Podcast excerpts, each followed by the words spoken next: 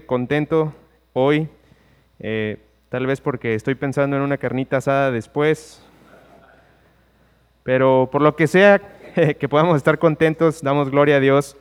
Eh, no, no, no es un chiste. Para los que no me conocen, yo soy Emanuel, soy, del norte.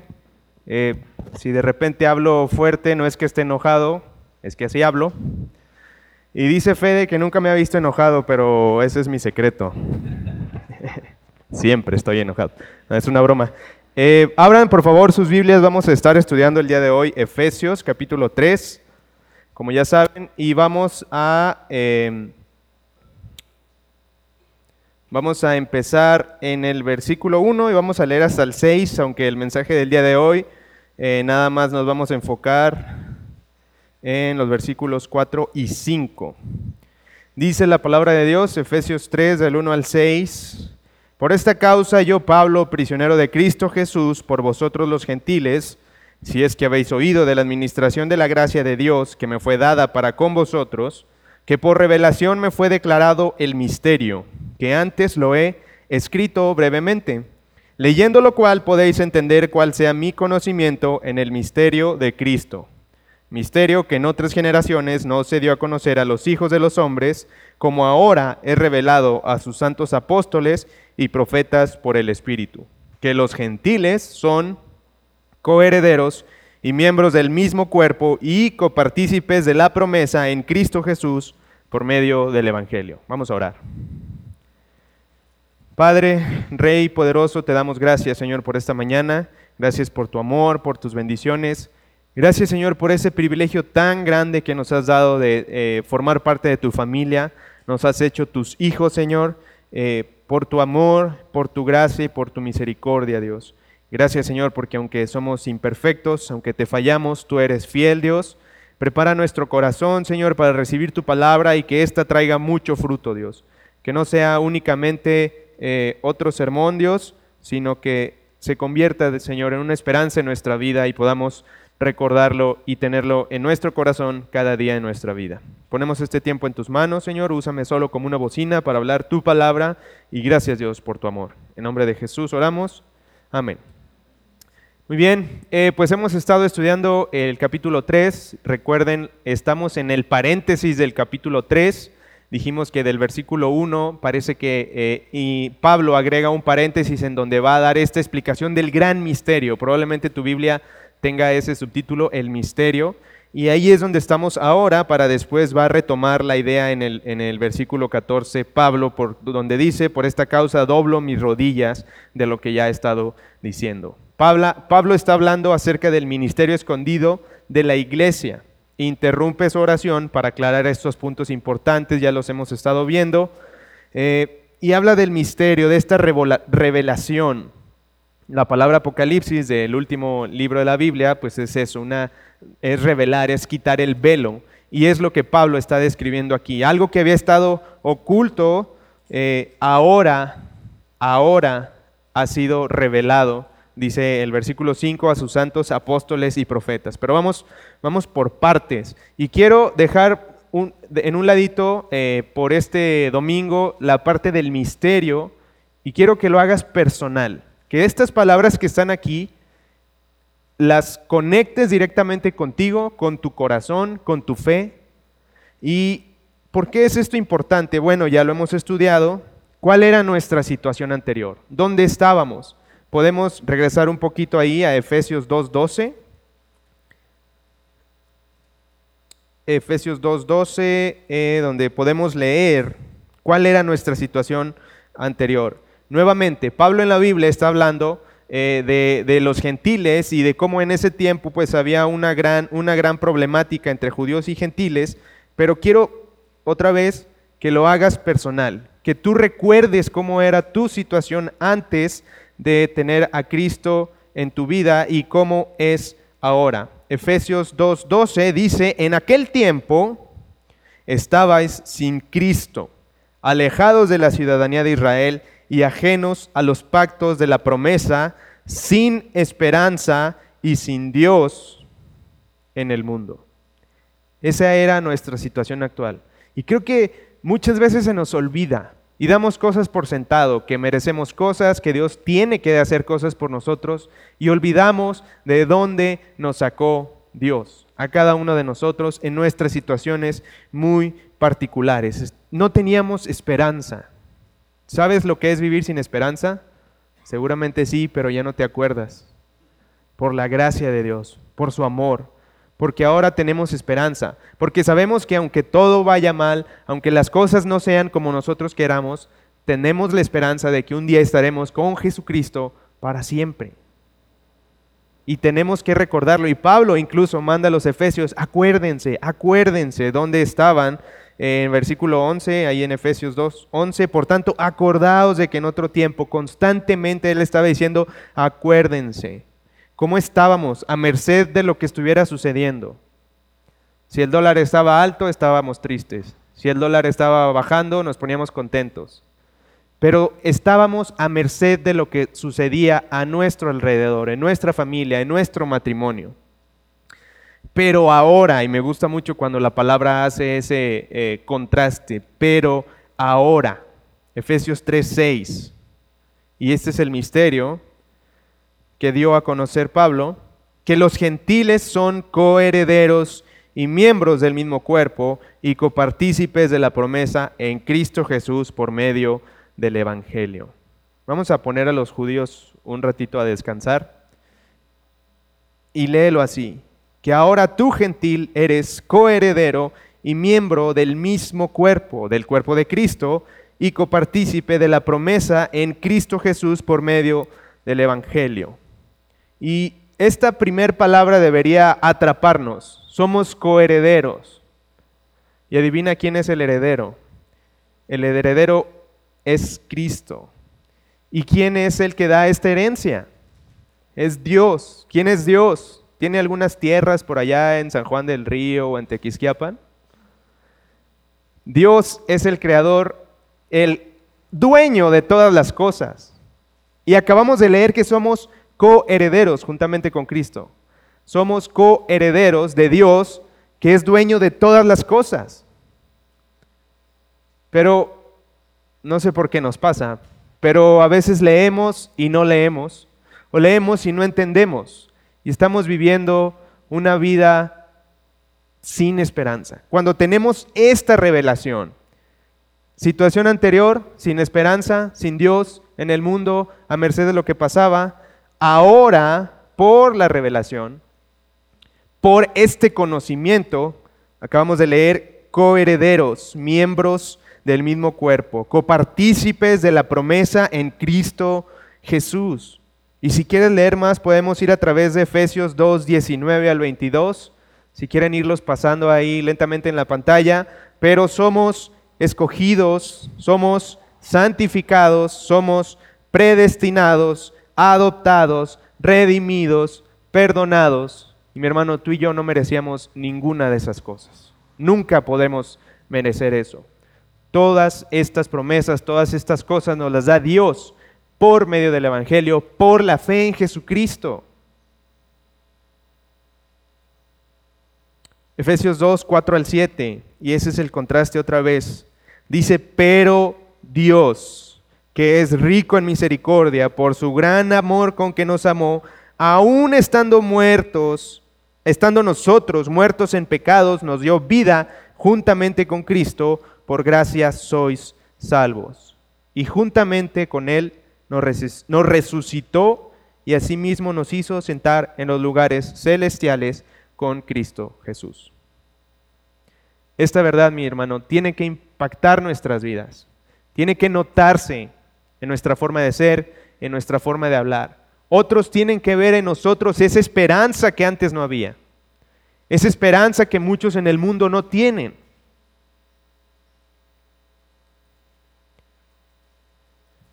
Mi hermano, quiero, ojalá salgas de aquí recordando esto y sería suficiente. Somos privilegiados al tener esta revelación.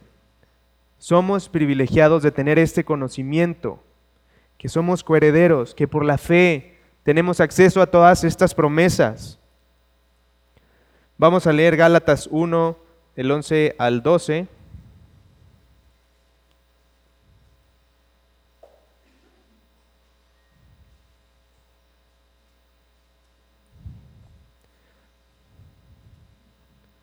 Fede, ¿me ayudas a iniciar sesión en la reunión de aquí hoy, por favor? Está bien si te toma un par de minutos, no te preocupes. Em, Gálatas 1, 11 y 12 dice, está en el grupo general, ahí está el número y la contraseña. Gálatas 1, 11 y 12, más os hago saber, hermanos, que el Evangelio anunciado por mí no es según hombre. Versículo 12, pues yo ni lo recibí ni lo aprendí de hombre alguno, dice Pablo, sino por revelación de Jesucristo. Mi hermano, tú y yo recibimos esta revelación por medio del Espíritu, igual como dice en, en Efesios 3 en el versículo 5.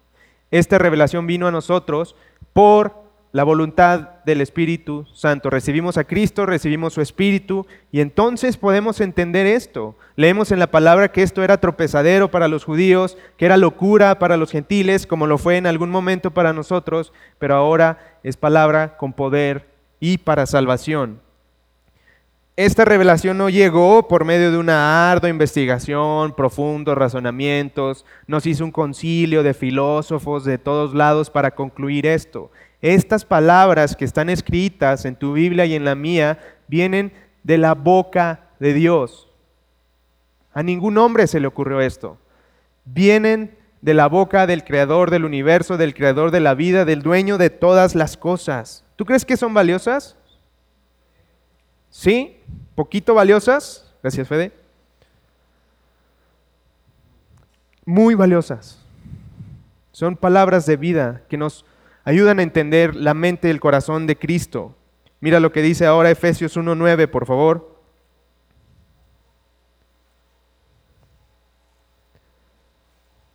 Efesios 1.9, ¿ya estás ahí?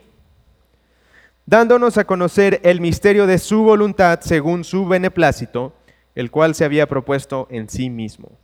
Dios no tenía que darnos esto, Dios no tenía que darnos su palabra, pero fue por su voluntad, porque Él quiso así. Él decidió dejarnos escrita su revelación, su palabra. ¿Por qué creen? ¿Merecíamos en verdad conocer todas estas cosas? Fue por su amor, fue por su gracia, que muchas veces o no entendemos o no apreciamos y estamos realmente desperdiciando este tesoro este privilegio que tenemos de tener la revelación de nuestro Dios. Dios escogió a Pablo, Dios escogió a otros para traer esta revelación y que ellos lo escribieran para que hoy tú y yo, hermano, podamos tenerlos en nuestras manos, podamos tenerlo en nuestro corazón, en nuestra mente, podamos tenerlo en nuestra casa, podamos enseñarlo a nuestros hijos, a nuestros parientes. Está disponible para ti y para mí. Piensa esto, los santos del Antiguo Testamento no podían comprender lo que nosotros comprendemos hoy. Hoy tú y yo tenemos más conocimiento del que jamás tuvo Abraham, que hablaba con Dios. Hoy tú y yo comprendemos mejor el plan de salvación, el plan eterno de Dios, que Juan el Bautista. Algunos dicen tal vez, no, ¿sabes qué? Es que yo hubiera preferido vivir en el pasado, cuando Dios hablaba a través de sueños y se aparecía. Si fuera eso y Dios me dijera que me hiciera hasta pastor me hago. Esas personas probablemente nunca han leído Efesios o el resto de los libros de la Biblia. Incluso Pablo que conocía el Antiguo Testamento, que conocía la ley, vamos allá, Filipenses 3, 7 al 9, es bastante interesante. Mira lo que Pablo pensaba de todo este conocimiento anterior a la revelación de Jesucristo. Dice el versículo 7, pero cuantas cosas eran para mí ganancia, las he estimado como pérdida por amor de Cristo. Versículo 8, y ciertamente aún estimo todas las cosas como pérdida por la excelencia del conocimiento de Cristo Jesús, mi Señor, dice Pablo, mi Señor por amor del cual lo he perdido todo y lo tengo por basura para ganar a Cristo. Pablo perdió todo. Y esta palabra perder en algunos estados dicen así de la comida, esta comida ya se perdió, esta manzana está perdida cuando se echa a perder, cuando se pudre, cuando deja de ser útil. Todas estas cosas para Pablo eran ahora estaban putrefactas, habían perdido su valor. Y tuvo que hacer eso, ¿por qué? Dice al final del versículo, para ganar a Cristo. Hoy estamos aquí, pero muchos de nosotros no queremos perder todavía esas cosas que tenemos, esas cosas que nos gustan, que no son agradables a nuestro Dios. Y es muy fácil venir y decir y cantar, sí, yo tengo a Cristo, pero no, solo no te metas con esta parte de mi vida. Realmente estamos menospreciando este privilegio. Vamos a ver lo de Juan el Bautista en Mateo 11. Mateo capítulo 11, ¿no escucho las Biblias? Gracias, gracias. Mateo capítulo 11, vamos al versículo 3.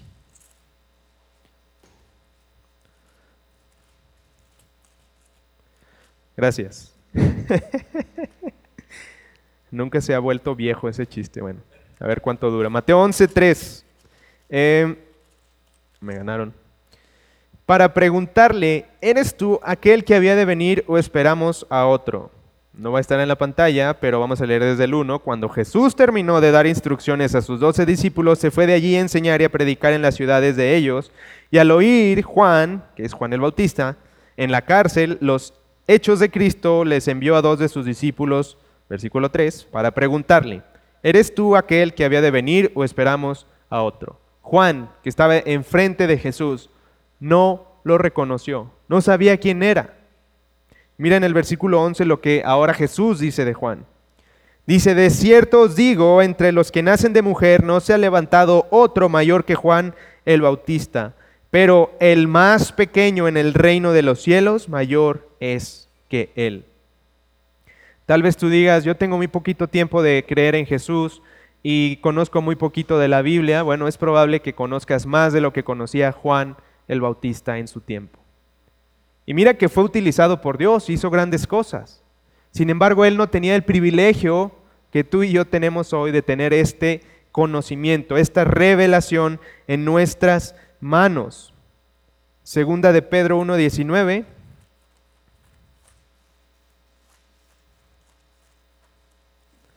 Gracias. Tenemos también la palabra profética más segura, escribe Pedro, a la cual hacéis bien en estar atentos como una antorcha que alumbra en lugar oscuro hasta que el día esclarezca y el lucero de la mañana salga en vuestros corazones.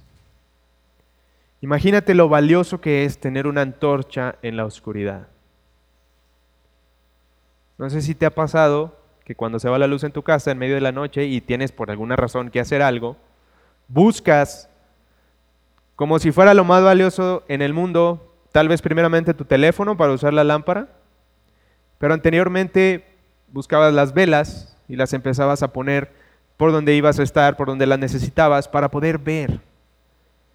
De esa eh, importancia es la palabra de Dios, es una lumbrera que nos ayuda a ver lo que hay en nuestro alrededor. Sin ella, mis hermanos, estamos en la oscuridad, estamos perdidos, estamos a merced de lo que esté alrededor nuestro y cosas a veces tan sencillas como la pata de la cama que pasas y te pegas, solo por no tener luz. Creo que alguien se pegó recientemente, sí. y mi hermano, tenemos una revelación progresiva. Siempre estamos conociendo más de su palabra. No podemos decir, ya la tengo, ya sé todo, ya la voy a volver a guardar. Continuamente necesitamos estarnos alimentando, estar creciendo en la palabra de Dios. ¿Y dónde podremos hacer eso?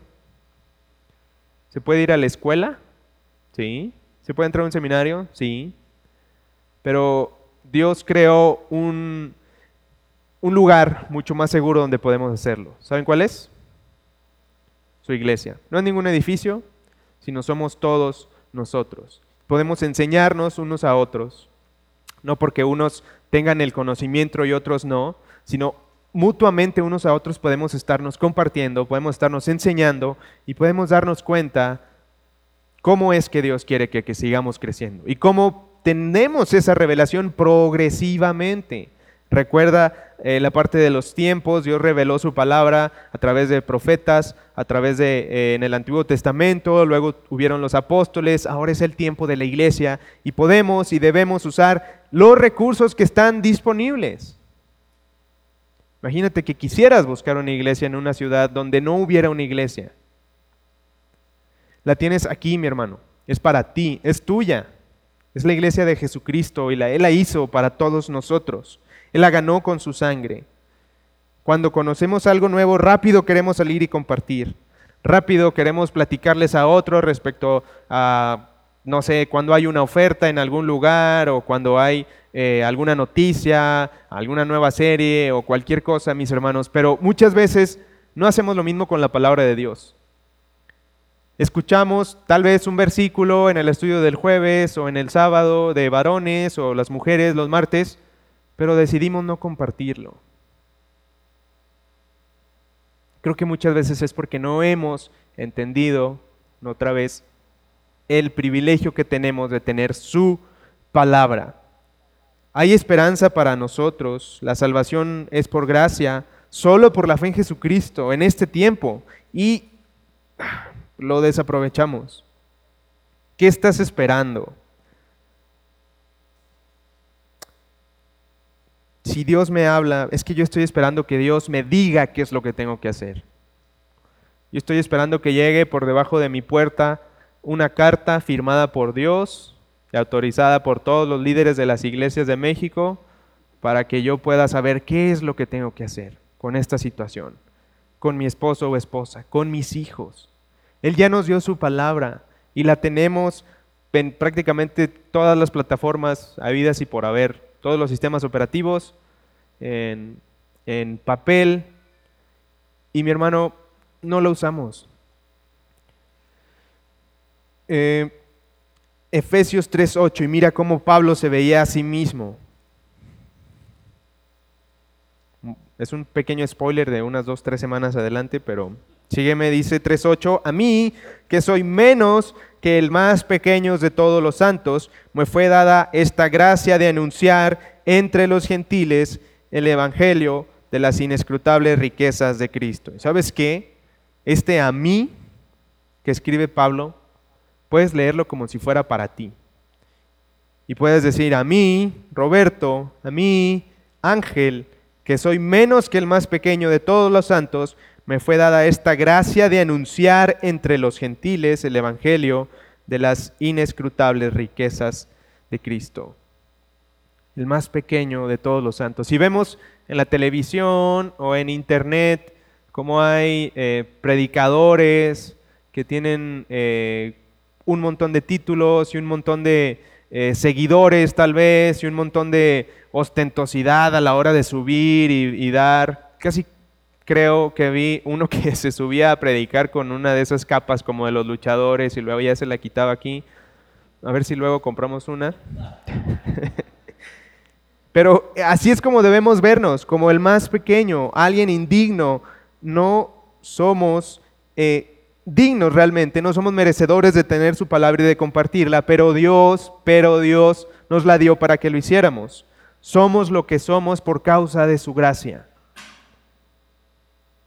la razón por la que tú estés aquí y yo también es por su gracia. Nada más. No hay nada eh, en lo que podamos gloriarnos porque todo lo que tenemos y todo lo que somos es gracias a Dios y es para Él. Efesios 3.5, avanzando un poquito, eh, misterio que en otras generaciones, dice, no se dio a conocer a los hijos de los hombres como ahora es revelado a sus santos apóstoles y profeta. La palabra apóstole Apóstol viene de la raíz griega, apóstolos, que significa emisario, mensajero.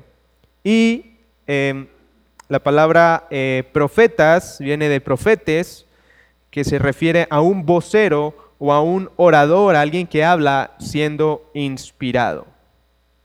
Mi hermano, hoy en día tenemos en las iglesias un problema eh, con los falsos profetas que se dicen ser enviados directamente por Dios porque tuvieron una revelación especial, porque tuvieron un encuentro especial que los hace diferentes, que les da autoridad, que les da un rango diferente. hay muchas personas que están cayendo en esas mentiras. Mi hermano, yo conozco a muchos apóstoles y profetas, y son ustedes, voceros, que pueden traer la palabra de Dios, porque ya la tenemos porque tenemos ese privilegio, lo voy a decir muchas veces hoy, acostúmbrense, tenemos ese privilegio de tener la palabra y de ser oradores, de ser voceros, de ser emisarios, de llevar las buenas nuevas de salvación a los gentiles y hasta lo último de la tierra. Tenemos, mi hermano, eh, la infalible, inerrante y toda suficiente palabra de Dios.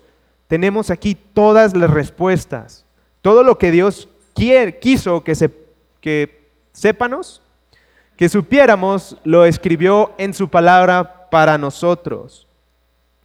Pablo era un administrador de la gracia y como bien señalaba Álvaro más temprano, tú y yo también lo somos, administradores. Cualquier cosa buena que podamos ser o que podamos tener es por gracia. No hay méritos, no hay obras, sino que todo es por la obra de Cristo Jesús. No hay nada que podamos hacer o decir hoy para agregar a lo que Cristo hizo en la cruz. Y no hay nada de la misma forma que podamos hacer o agregar hoy que reste de lo que Cristo hizo en la cruz. Y eso es lo que tenemos que compartir. Y nada más, decíamos en el, en el estudio del sábado de varones, si tú vas a una iglesia donde se adora cualquier cosa, excepto a Cristo, huye. Tú puedes ir a una iglesia y dicen, bueno, es que ahí lo que adoran es al Espíritu Santo, debe ser algo bueno, ¿no? Cristo tiene que ser el centro. Oye, es que en esta iglesia lo que adoran es a la Biblia. Cristo tiene que ser el centro. Y mi hermano, eh, en esta mañana quiero invitarte a que puedas reflexionar y vivir de acuerdo con esta revelación, de acuerdo con este conocimiento. Y tal vez seas de, de los porcentajes de personas que dicen, es que yo ya no aguanto Efesios, ya doctrina, ya estoy harto. A mí dame cosas prácticas, qué es, qué es lo que tengo que hacer, cómo tengo que hablar, cómo le hago con mi esposa, con mi hijo problemático. No te preocupes, ahí viene adelante Efesios 4, 6, pero necesitamos este fundamento, necesitamos realmente entender, necesitamos creer. Hablábamos de integridad doctrinal el sábado y leíamos que tenemos que creer en la palabra, tenemos que vivir la palabra, tenemos que obedecer la palabra, tenemos que proclamarla, tenemos que defenderla todos nosotros estamos llamados a ser administradores de su palabra y hacer todas estas cosas. Y hablando de la integridad, decíamos, ¿de qué sirve que estudies mucho en la palabra, que medites la palabra si no la obedeces? ¿De qué sirve si vayas por las calles proclamando la palabra si tu vida dice otra cosa? Si no estás viviéndola. ¿Por qué hay mujeres que no se someten a sus maridos? Creo que esa es la pregunta del millón de dólares. ¿Por qué hay hombres que no son eficientes en su liderazgo o que no tienen amor para sus esposas? ¿Por qué?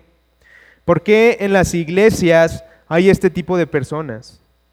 Porque mis hermanos tenemos una comprensión limitada, una comprensión pequeñita de lo que Cristo ha hecho por nosotros, del amor redentor que Cristo nos mostró cuando nos dio su revelación cuando finalmente pudimos encontrar a Cristo y encontrar la verdad y tener su palabra en nuestras manos. Hermanos, si tenemos una compresión débil o deficiente, vamos a tener igual una vida cristiana práctica deficiente, donde no vamos a poder hacer lo que, lo que Dios quiere que hagamos, porque no entendemos el por qué quiere que lo hagamos, por qué tenemos que hacerlo, por qué tenemos ese privilegio de completar su palabra. Si no tenemos esto, mi hermano, si no tenemos las bases firmes, si no hemos entendido completamente, vamos a estar débiles y sé que es difícil utilizar todo nuestro poder para concentrarnos los domingos en no dormirnos y poner atención a la predicación expositiva que hemos venido haciendo, pero creo que a veces ponemos muchas excusas. Mira lo que dice Romanos 8, 18.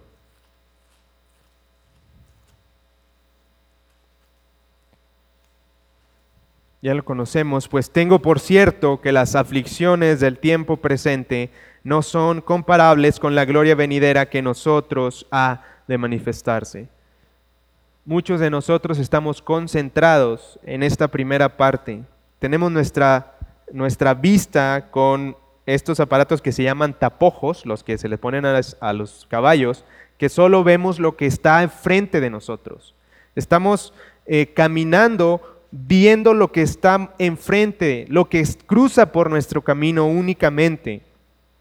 Las aflicciones del tiempo presente están ocupando todo nuestro rango de visión. Y estamos perdiendo de vista esta esperanza de la que habla eh, Pablo aquí en Romanos 8:18. Estamos perdiendo de vista la gloria venidera que nosotros ha de manifestarse. Dice Pablo, estas dos cosas no pueden compararse. Lo que estamos viviendo, las aflicciones, no son comparables, son eh, muy pequeñas en comparación con esta gloria venidera que tenemos, que, que Cristo ganó por nosotros, que Él nos ha dado. Son despreciables. Son como cuando tienes muchos decimales y dices, bueno, redondeamos aquí y esas cosas desaparecen. Pero tú y yo, porque el mundo se ha encargado de vendernos esa mentira, tenemos y pasamos nuestros días ocupados viendo lo que hay enfrente de nosotros, facturas por pagar, problemas con nuestra familia, problemas en el trabajo. Todos los días estamos viendo esas cosas y estamos perdiendo de vista, estamos quitando nuestros ojos de Cristo, de lo que Él ha hecho por nosotros. Es necesario que, que encontremos ese gozo, esa pasión por la palabra de Dios, en que podamos realmente disfrutarla. Dios no hizo la palabra de Dios para castigarnos. Dios no escribió eh, su palabra en la Biblia para que pudiéramos tener vidas apretadas, llenas eh, de, restricciones, sino que Él la hizo para que pudiéramos vivir plenamente, para que pudiéramos disfrutar de esas bendiciones espirituales que ya leímos en Efesios 1. Romanos 12.2, estamos ahí a la vuelta. No os conforméis a este siglo, sino transformaos por medio de la renovación de vuestro entendimiento. Es un proceso renovar este entendimiento. Y me ayuda a entenderlo como cuando hay una actualización en la computadora. Casi todos los días hay algo que vas a empezar a trabajar y dice, no, espera, hay una actualización, te tengo que dar la última información para que puedas trabajar. Continuamente tenemos que estar renovando nuestro entendimiento. ¿Cómo? Aquí, domingos, martes, jueves, sábados. Aquí hay una forma, un lugar donde podemos renovarnos. Y no que sea exclusivo, obviamente cada uno de nosotros tenemos esto. Imagínense cómo sería si solo hubiera una Biblia en cada iglesia. Entonces sí tendríamos que venir todas las reuniones escuchar la palabra de Dios, que era lo que se hacía en el Antiguo Testamento. En la sinagoga tenían una copia de los rollos y se leía y se cerraba y nadie podía conocer lo que decía ahí hasta la próxima reunión. Pero tú y yo tenemos el privilegio en nuestras manos de tener su palabra. Hebreos 10, 23 al 25. Ah, ya se durmieron los de las Biblias. Bueno, duraron algunos versículos. Hebreos 10, 23 al 25. Mantengamos firme sin fluctuar la profesión de nuestra esperanza, porque fiel es el que prometió y considerémonos unos a otros para estimularnos al amor y a las buenas obras. Versículo 24. Eh, ah, 24 ya lo leí, ¿verdad? Sí, 25. Eh, dice, no dejando de congregarnos como algunos tienen por costumbre, sino exhortándonos y tanto más cuando veis que aquel día se acerca. ¿Tú ves que el día se acerca? ¿Tú crees que estamos más cerca del final que antes? Pues a veces parece que no, porque hacemos justo lo contrario que dice aquí en Hebreos.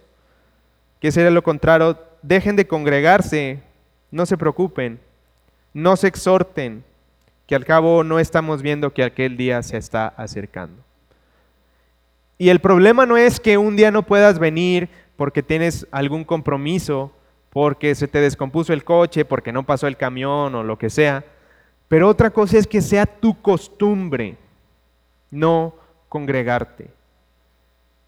Mi hermano, quiero exhortarte en amor para que, para que te des cuenta otra vez de este privilegio que tenemos de tener una iglesia local, de tener su sana doctrina, su palabra en nuestras manos y que haya a tu disposición un montón de reuniones para que tú puedas venir, congregarte y que podamos exhortarnos unos a otros en amor. No dejes de congregarte. Si congregándonos todos los días, mis hermanos, la vida normal nos atrapa y olvidamos las promesas de Dios. Imagínate si no lo hacemos. Imagínate si nuestra Biblia la traemos hoy muy bonita a la reunión, termina la reunión, llegamos a nuestra casa y la cerramos, que es casi le ponemos un candado que no volvemos a abrir hasta el próximo domingo cuando llegamos aquí. ¿Por qué hay cristianos deprimidos? ¿Por qué tenemos cristianos amargados? ¿Por qué tenemos cristianos que son amigos del mundo? Porque no hemos entendido lo maravilloso que es ser un cristiano. Porque aún somos seducidos por el mundo. Porque el mundo nos ofrece otras cosas más interesantes o a lo mejor más inmediatas. Y estamos perdiendo de vista esta maravilla que tenemos de ser un cristiano. Deberíamos eh, entender que ser un cristiano es como cuando vas en la calle y dices, wow, mira, ¿qué es esto? Es algo muy raro. No porque estemos raros, algunos ya nacimos así, sino porque, wow, un cristiano, mira, todos los privilegios que él tiene. Pero muchas veces incluso tratamos de pasar desapercibidos para que no sepan que somos cristianos. O algunos a veces sin querer. Otros no pueden ver en nosotros ese, ese gozo, esa alegría de ser ya lo dije, coherederos. Dios es dueño de todas las cosas, Él es soberano. Y siempre que leo esta, esta palabra soberano me cuesta un poquito entender la magnitud de esta palabra. Nuestro Dios es soberano y se lo explicaba a mi hijo. ¿Qué significa ser soberano? Ah, bueno, es cuando alguien gobierna, pero sobre todo, que no hay nada que no esté bajo su gobierno. Ese es nuestro Dios. Pablo se ocupó de ponerlo por escrito y nosotros, es nuestra responsabilidad, ocuparnos en entenderlo, en leerlo y entenderlo. Eh, pero ¿cómo vamos a hacerlo si no leemos nuestra Biblia, si no asistimos a los estudios, si no estamos orando continuamente, si no venimos a los servicios en la iglesia? ¿Cómo queremos que nuestra familia vaya bien si no venimos a la iglesia, si no convivimos con hermanos piadosos, si no compartimos de las luchas que estamos pasando en casa? ¿Cómo queremos que nuestros hijos crezcan y se conviertan en seguidores y servidores de Cristo si no los traemos, si no oramos junto con ellos? ¿Cómo va a pasar si no invertimos tiempo en ellos? Los que tenemos hijos, muchos invertimos para que se convierta en un buen guitarrista, o invertimos en clases para que pueda ser un buen nadador, o los llevamos a clases para que desarrolle sus capacidades artísticas o de ingeniería o lo que quieran, porque queremos que sean buenos, porque queremos que sea bueno hablando inglés.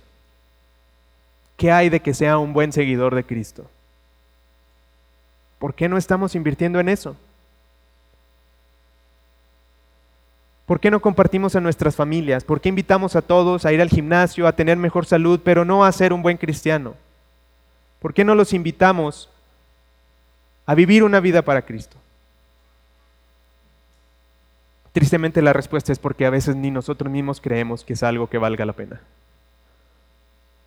Porque nosotros en nuestro corazón, tal vez algunos de nosotros pensemos, pues bueno, la iglesia es algo bien y venimos cuando no hay otra cosa que hacer, cuando se acaban los planes, cuando cancelan eh, las reuniones. Mi hermano, en esta mañana te invito a que reflexiones en tu corazón. Queremos que nuestros hijos sean buenos profesionistas, pero a veces no nos ocupamos de su corazón. Si entendiéramos mejor la gracia y el amor de Dios, deberíamos poder vivir el verdadero gozo de formar parte de la familia de Dios, de disfrutar de su gracia y de poder celebrarla. Ahora somos parte de la familia de Dios y le decimos como si fuera algo fácil de conseguir. Cristo dio su vida, dio toda su sangre para que tú y yo pudiéramos ser adoptados hijos de Dios y coherederos juntamente con Él. Mi hermano, la vida cristiana no es una vida de restricciones, es un llamado a disfrutar de Dios por lo que Cristo hizo por nosotros, por lo que Él hizo. Tenemos que tener este gozo. Dice John Piper, Dios es más glorificado cuando nosotros estamos satisfechos en Él. Cuando vamos a, compartirle a otros y, y le decimos, Mi hermano, ser cristiano es lo mejor que me ha pasado. No se compara nada con el gozo que tengo. ¿Quién nos va a creer cuando vean nuestra, cuando eh, pasan por nuestra casa y escuchan los gritos y los zapatazos y sartenazos? Nadie va a creer en nuestras palabras. Tenemos que disfrutar de Dios no solo porque nos conviene, porque es algo bueno, sino porque con esto damos gloria a Dios. Dios nos pide, Dios no nos pide que luchemos para obtener nuestra salvación, solo nos dice que disfrutemos de ella, viviendo de acuerdo a su revelación, al conocimiento que tenemos, a este privilegio. Debemos disfrutar la vida cristiana como lo que es, un regalo. ¿Quién hace una fiesta de cumpleaños y cuando le dicen, le dan un regalo y dice, ay, otro regalo, bueno, lo voy a poner aquí, gracias, ya tengo muchos y ahora voy a tener que abrirlos todos. Y ahora voy a tener que jugar con estos juguetes nuevos o con estos videojuegos nuevos. Y ahora me voy a tener que poner estas camisas nuevas. ¿Quién hace eso? La vida cristiana, mi hermano, que Jesús ganó por nosotros, es un regalo que tenemos que disfrutar, que tenemos que celebrar y que podemos compartir. Usualmente cuando te dan un regalo no compartes, a menos que sea algo que no te quede o que no te guste. Pero este regalo es para compartir. Mi hermano, tú y yo deberíamos ser las personas más agradecidas del planeta. No, si hubiera campeonatos, deberíamos ser los campeones en agradecimiento, porque nuestro problema más grande fue resuelto en la cruz. Ni siquiera pedimos que lo hicieran por nosotros. Jesús se hizo hombre, sufrió toda la humillación y esta muerte para que tú y yo pudiéramos ser parte de la familia de Dios. Aún Dios conociendo nuestros pensamientos, aún conociendo nuestro corazón, nos bendijo con toda bendición espiritual, ya leímos, nos hizo parte de su familia. Necesitamos, mi hermano, tú y yo comprender esta verdad, este conocimiento, este privilegio para poder disfrutar de nuestra vida cristiana. Efesios 4.1, otra vez, spoiler alert de tal vez el 2024. Yo pues, preso en el Señor, os ruego, dice Pablo, que andéis como es digno de la vocación con que fuisteis llamados, que vivas, que andes, que camines, que hables, como es digno de la vocación con que fuisteis llamados. No es digno de quien tú eres, sino de eh, quien es digno es quien nos llamó. Tenemos que creer esta verdad porque mi hermano, somos administradores de su verdad. Y para terminar, primera de Corintios 4. Como que más temprano hacía menos calor, ¿no? ¿O soy yo? Ya me volví débil. 4 eh, del 2 al 4. Porque si Abraham, ah, este Romanos, Romanos no, dije primera de Corintios. Ahora sí, 4, 2 al 4. Pues me propuse no saber entre vosotros, tampoco es eso, ¿verdad? ah, nomás era para que despertaran, sí. 4.2. Ahora, ahora bien, se requiere de los administradores que cada uno se ha hallado qué? ¿Quién dijimos que somos administradores? Levante la mano el que es administrador. Ok. Se requiere de los administradores que cada uno sea hallado fiel. Yo, dice Pablo, en muy poco tengo el ser juzgado por vosotros o por tribunal humano, y ni aun yo me juzgo a mí mismo. A Pablo no le importaba que otros lo juzgaran o que tuviera que ir a un tribunal. Dice el 4, porque aunque de nada tengo mala conciencia, no por eso soy justificado, pero el que me juzga es el Señor. Hermano, a quien tenemos que darle cuentas por la administración que tuvimos de su gracia, de su conocimiento, de este gran privilegio, va a ser a Dios. Acompáñame a orar. Dios grande y fuerte, te damos muchas gracias, Señor, porque no habiendo nada bueno en nosotros, tú enviaste a tu Hijo a morir para que pudiéramos ser parte de tu familia por tu misericordia nos alcanzaste, nos salvaste, Señor, nos sacaste del hoyo, Dios. y por tu gracia nos hiciste coherederos con Cristo Jesús. Gracias Señor, porque no podíamos conseguir esto de ninguna otra forma. No hay cantidad de dinero en el mundo que pueda comprar este privilegio, Señor. No hay nada que pudiéramos hacer para alcanzarlo. Pero gracias Dios, porque por tu amor, por tu bendición, por tu misericordia recibimos esta bendición de ser hechos hijos tuyos. Señor, ayúdanos, Padre, cada día a recordarlo, a creerlo, a vivir esta verdad, Señor, esta eh, entender el privilegio que tenemos de ser hechos hijos tuyos, de ser administradores de tu gracia, Señor.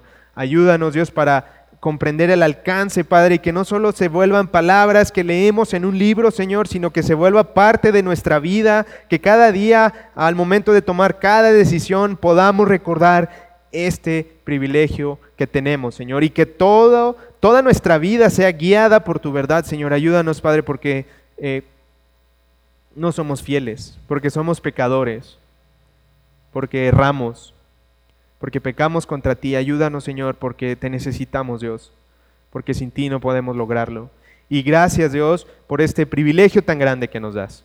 Gracias, Señor, porque un día estaremos contigo para siempre, porque tenemos esa esperanza que tú nos regalaste, que tú nos diste. Señor, muéstranos cómo vivir nuestra vida cristiana y ayúdanos a recordar cada día que esto es un regalo tuyo, que todo lo que tenemos es por gracia y todo te pertenece a ti, Señor. Gracias por esta tu iglesia local y gracias, Señor, porque tú has eh, preparado nuestros corazones para recibir tu palabra, Señor, y has escogido maestros, eh, has escogido, Padre, quien sea, eh, quien enseñe tu palabra, úsanos, Dios, para tu gloria. Que otros puedan venir a ti, Señor, a través de de nuestro testimonio, Señor, a través de nuestras vidas, a través, Señor, de lo que tú haces en cada uno de nosotros. Porque, Señor, somos malos, no tenemos nada bueno en nosotros, pero Dios, rendimos nuestra vida, rendimos nuestro corazón a ti, Señor. Úsanos, Padre, como a ti te plazca. Y, Señor, que todo lo que hagamos siempre sea para agradarte a ti. Ayúdanos a quitar los ojos de las circunstancias y a ponerlas en Cristo Jesús que es autor, que es consumador de la fe y que es nuestro Señor, nuestro Salvador y nuestro Redentor. Gracias Señor por tu palabra te damos y oramos en el nombre de Cristo Jesús. Amén. Que Dios les bendiga mis hermanos.